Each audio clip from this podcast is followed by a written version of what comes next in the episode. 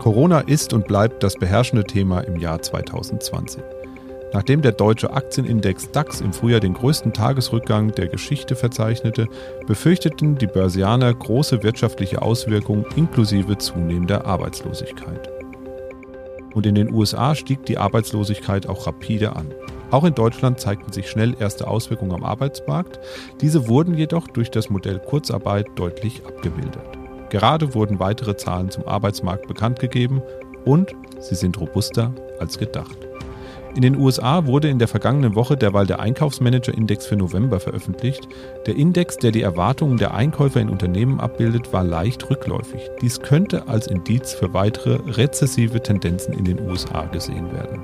Und last but not least wurde in Großbritannien der erste Impfstoff im Eilverfahren zugelassen und das kurz bevor die Briten die EU verlassen wollen. Wie robust ist der Arbeitsmarkt in dieser Krise und wie sieht es in den USA aus? Und sind rückläufige Daten wie beim Einkaufsmanager-Index wirklich Indikatoren für eine rückläufige Wirtschaft? Wir sprechen drüber in dieser Folge Mikro trifft Makro. Mikro trifft Makro. Das Finanzmarktgespräch der DK Bank.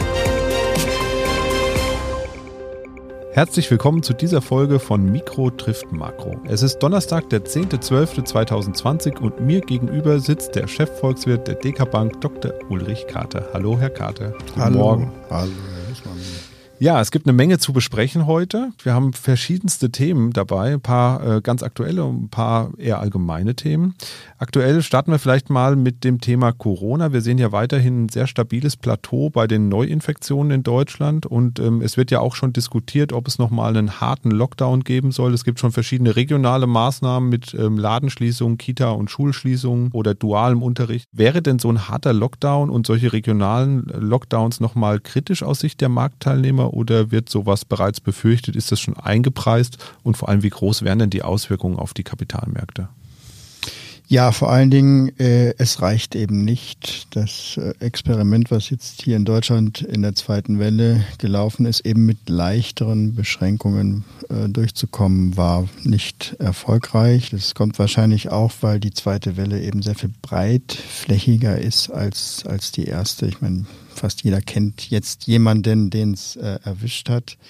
Und deswegen wird es eben nochmal Verschärfungen geben. Ich selbst plädiere für einen generellen Shutdown nach Weihnachten oder zumindest gleiche Maßnahmen für alle Regionen mit klaren Kriterien, wann ab welcher Stufe der der Ansteckungen was zu tun ist, ähm, dass wir da eben eine, eine ähnliche Praxis haben in ganz Deutschland. Und genauso wichtig sind aber dann auch die die Lockerung oder die Politik der Lockerungen ähm, denn danach muss es dann, wenn die Zahlen wieder runtergegangen sind, eine Politik von Lockerungen geben, äh, dass wir ohne eine dritte Welle dann das Frühjahr erreichen. Das müsste der, der Plan sein. Es ist noch zu früh, äh, solche Lockdown-Strategien wirtschaftlich, von den wirtschaftlichen Kosten her zu beurteilen. Man äh, kann äh, nicht eindeutig sagen, dass frühere und kürzere Lockdowns nun besser sind. Aber es ist äh, zumindest wohl nicht so, dass die Strategie, alles so lange wie möglich offen zu halten, wirtschaftlich billiger kommt. Das hat man, glaube ich, in den letzten Monaten auch gesehen. Und ich denke, man sollte jetzt nicht so sehr über die optimale Lockdown-Strategie streiten, ähm, sondern man sollte der Tatsache ins Auge sehen, dass die Pandemie eben noch weitere Kosten verursachen wird. Das muss man sich einfach klar machen, egal welche Lockdown-Strategie man jetzt verfolgt. Und das heißt einfach, bis es wieder wärmer wird, wird es einfach noch massive Einschränkungen geben und da darf man sich aber nichts vormachen. Ja, Sie haben es eben schon gesagt, bis es wieder wärmer wird, beziehungsweise auch bis die Impfkampagne greift. Die Briten haben ja ja gesagt.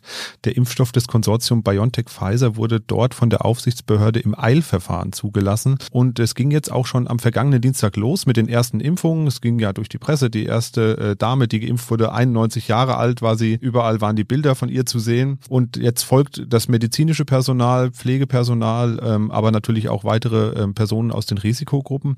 An den Börsen wurde das ja eher so beiläufig zur Kenntnis genommen. Ist das alles schon eingepreist und Schnee von gestern für die Profis an der Börse oder wie ist das?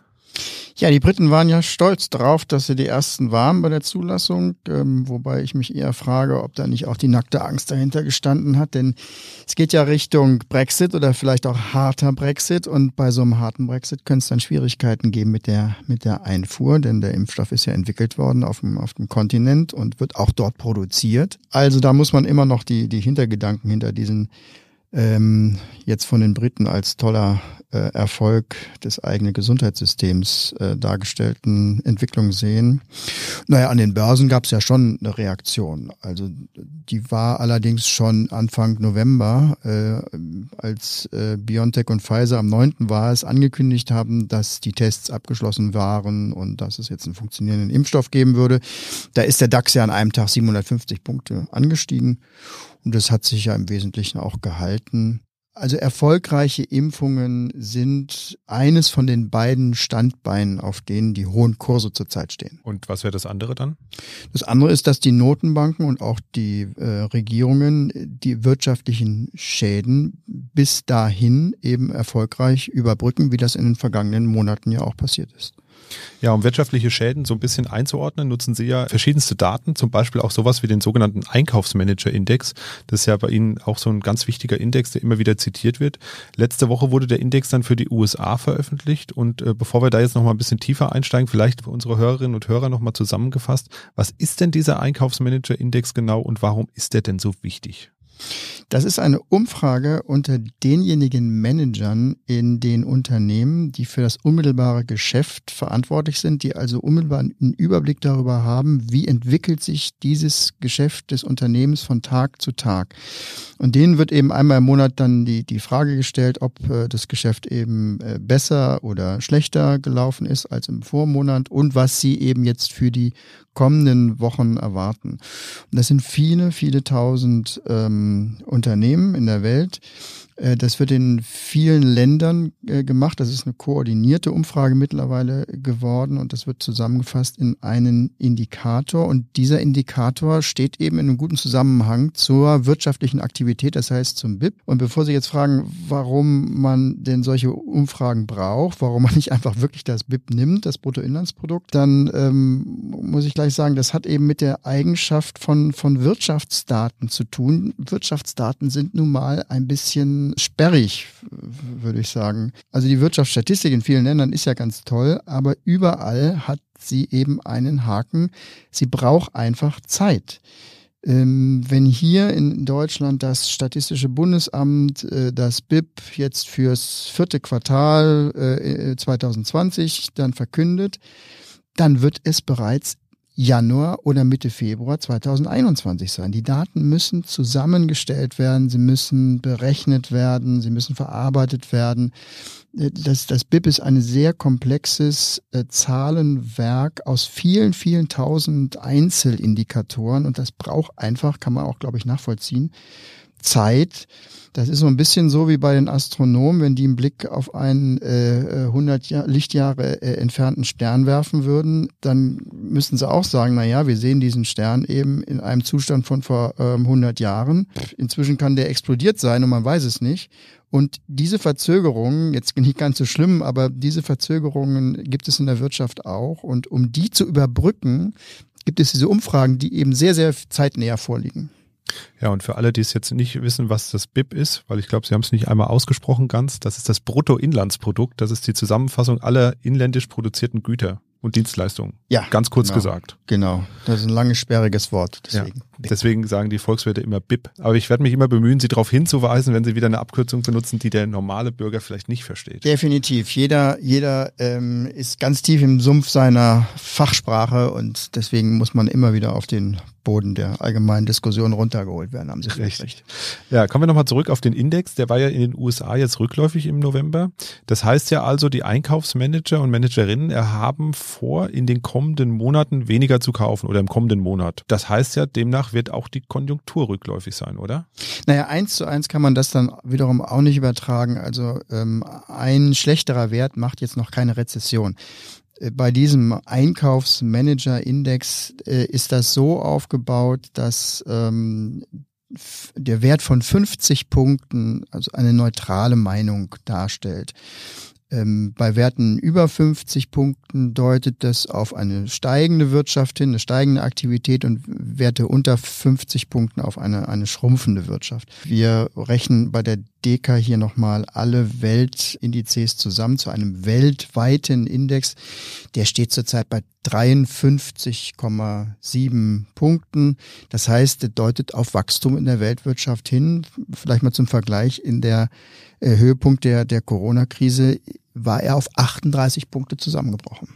Das heißt also, der ist schon äh, ein guter Indikator, um zu sehen, wie ist es um die Weltwirtschaft bestellt. Es ist ein einigermaßen verlässlicher Indikator, aber nochmal eins zu eins kann man das dann auch nicht übertragen. Ja, wie ist es denn generell um das Wachstum in den USA bestellt? Ähm, die USA sind ja immer noch sehr stark von der Pandemie betroffen. Wir haben da sehr hohe äh, Neuinfektionszahlen jeden Tag. Ähm, wie sieht's denn da generell aus? Ja, bei den USA sind wir zurzeit ein bisschen am Verzweifeln. Die Corona-Einschränkungen, die es ja auch da gibt, steigende Fallzahlen äh, mit Konjunktureintrübung in Verbindung äh, zu bekommen, denn es findet eben trotz steigender Infektionszahlen in Amerika keine Eintrübung statt. Das äh, ist so ein bisschen überraschend, muss man sagen. Die Erholung geht also nach allen Daten, die wir bekommen, sie geht weiter. Der Konsum ist stabil und es liegt an den großen Transfers, die der US-Staat eben an die, an die Wirtschaft und auch an die privaten Haushalte gegeben hat. Jetzt haben wir mal einen etwas schlechteren Arbeitsmarktbericht gehabt aber auch daraus wird jetzt noch äh, keine Wirtschaftskrise. Ähm, die privaten Haushalte zehren einfach von den Transfers, die liegen teilweise auch noch auf den Sparkonten herum. Das heißt also, diese Robustheit wird auch noch eine Weile lang fortgesetzt werden. Trotzdem wird es dann im nächsten Jahr schon ein Anschlusspaket noch brauchen, bevor eben die äh, US-Wirtschaft dann auch wieder an den Vor-Corona-Stand angeknüpft hat. Ja, Sie haben es eben schon gesagt, Arbeitsmarkt, das ist ja auch so eine Kennzahl, Arbeitslosenquote, so viel weiß ich zumindest noch aus dem Studium, die für so eine Entwicklung der Volkswirtschaft auch immer ganz wichtig ist. Sowohl in Deutschland als auch in den USA wurden entsprechende Daten jetzt vor kurzem veröffentlicht. Beide Quoten waren zumindest im Vergleich zum Vormonat jetzt erstmal rückläufig. Das ist ja erstmal ein gutes Signal. Also geringere Arbeitslosigkeit darf äh, als gutes Signal für eine Volkswirtschaft gewertet werden, oder? Ja, ganz bestimmt. Also die Arbeitslosenquote ist wirklich für die Politik und auch für die, für die Notenbank eine ganz zentrale Größe.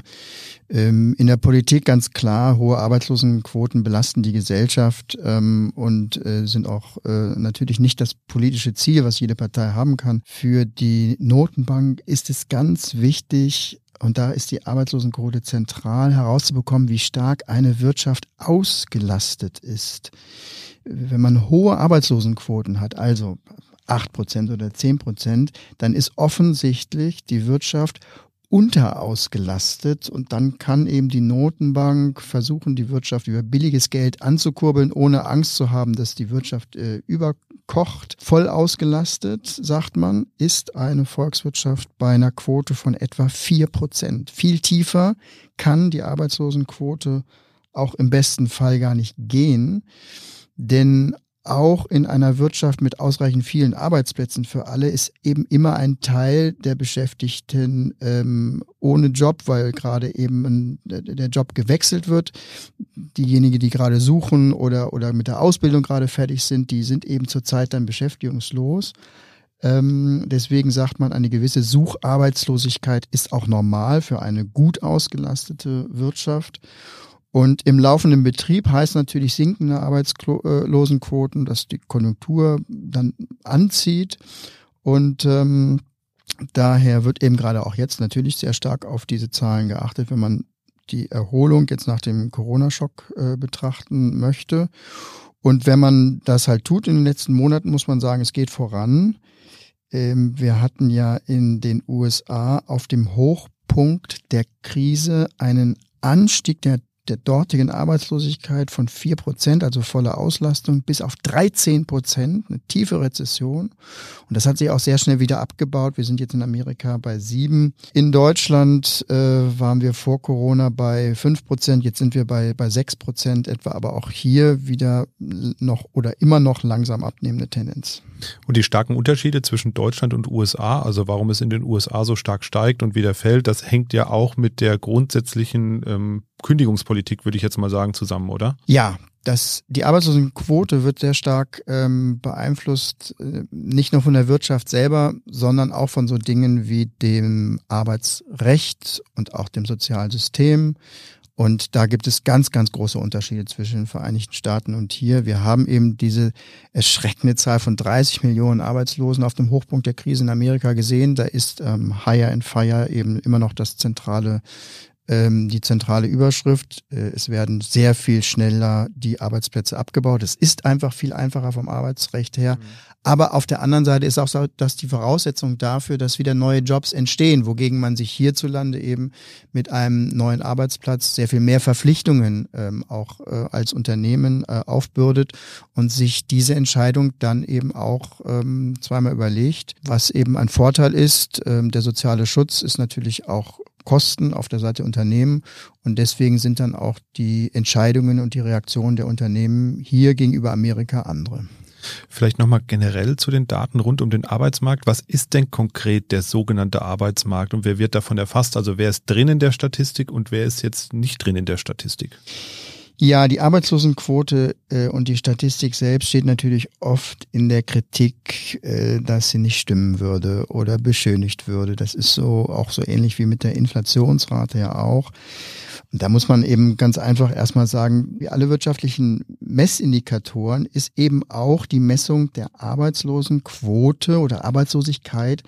Das ist ein sehr komplexes Vorhaben.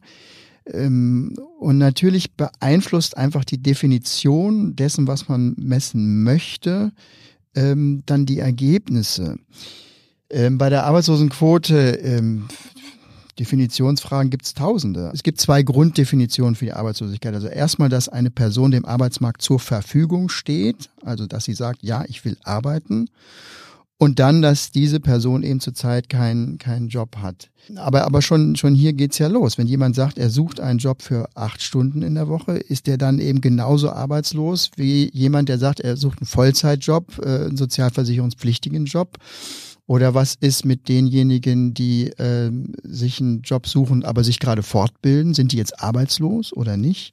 Was ist mit denjenigen, die die Schule gerade verlassen haben und die ziemlich sicher jetzt in einem halben Jahr einen Ausbildungsplatz bekommen, aber sich jetzt trotzdem ähm, erstmal arbeitslos melden. Wie ist es mit der Kurzarbeit? Wie ist es mit den studentischen Aushilfen? Also es gibt Millionen von äh, Themen dabei und diese Dinge müssen eben einmal festgelegt werden. Und äh, wie so oft steckt da der Teufel also eben wieder im Detail, hört, hört ja damit nicht auf. Also dann danach, wenn man wenn man es festgelegt hat, kommt ja die Frage der der Messung. Wie geht man dann daran, die Arbeitslosen zu zählen? Äh, wir haben in Deutschland ein sehr sehr ausgebautes System der Arbeitslosenunterstützung. Da gibt es einen engen Kontakt von den von den Behörden zu den Arbeitssuchenden und darauf basiert dann eben auch die Statistik. Das ist also quasi eine, eine deutschlandgründliche Vollerhebung hier. Das ist in den USA überhaupt nicht so. Da, da ist die Arbeitslosenversicherung allein schon eine Sache der, der, der Bundesländer. Da würden sie äh, landesweit niemals eine einheitliche Zählung hinkriegen, von den Kriterien her schon allein nicht. Und deswegen behilft sich das zentrale äh, Amt in äh, Amerika mit Zählungen durch, durch Telefonumfragen. Da werden die Leute repräsentativ angerufen und gefragt, äh, ob sie arbeiten wollen oder ob sie gerade einen adäquaten Job haben. Und danach wird die Arbeitslosenquote äh, bestimmt.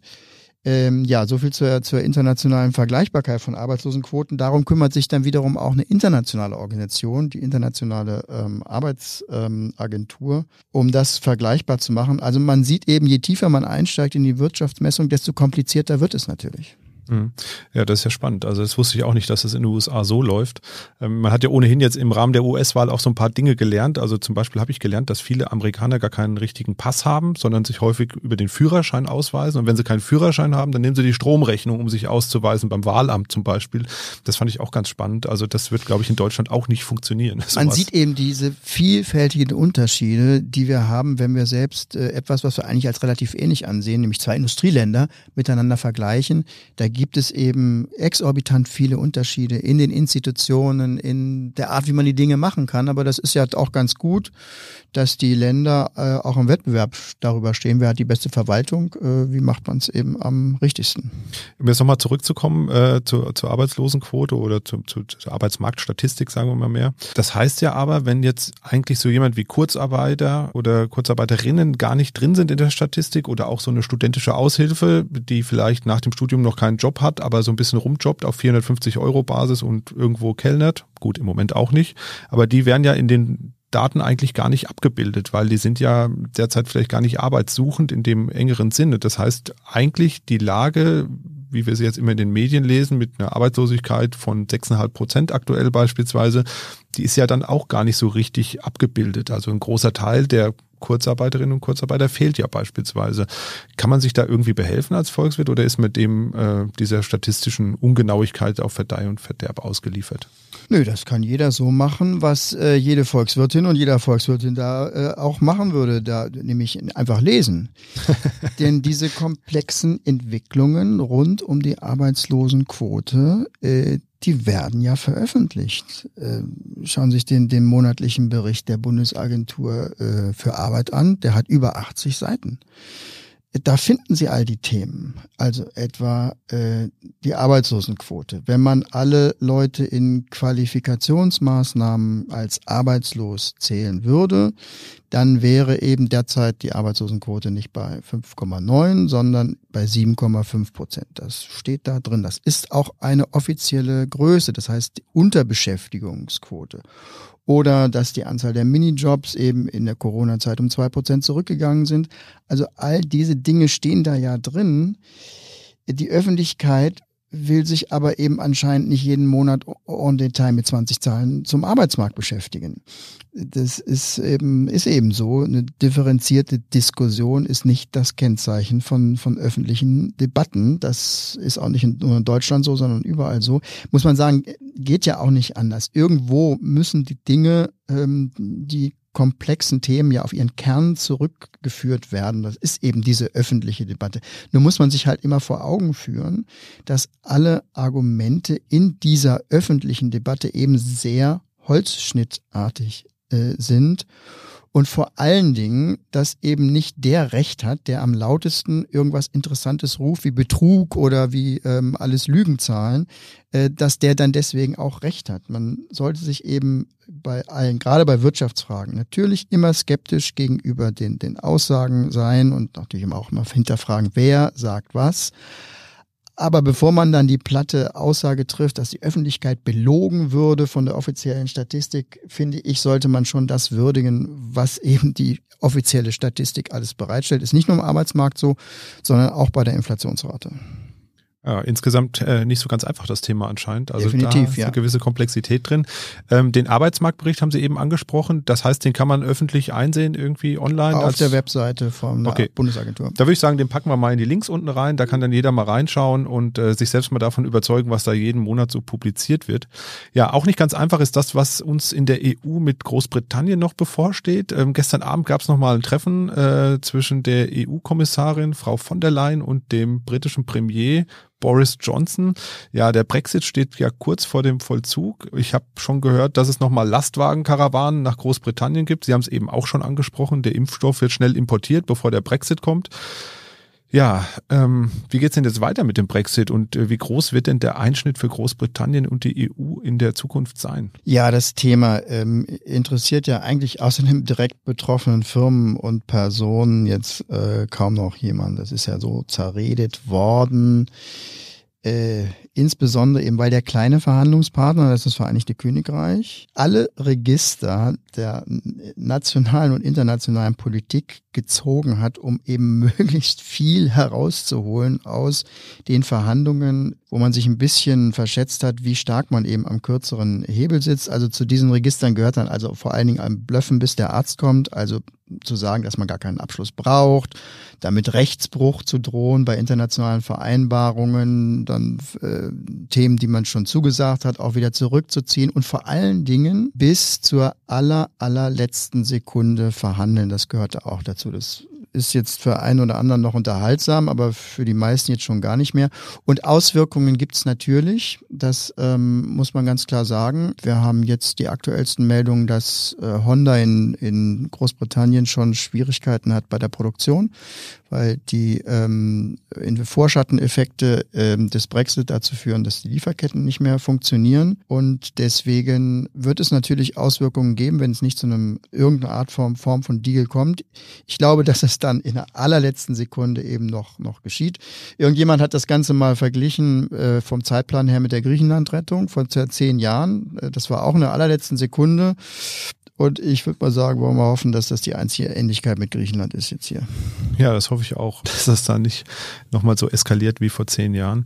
Ja, da würde ich sagen, machen wir für heute ein Schleifchen dran, kurz vor Weihnachten, sehr passend. Das wäre ja heute auch der letzte offizielle Podcast vor dem Jahreswechsel schon gewesen. Wir, wir hätten uns dann erst im neuen Jahr wieder gehört.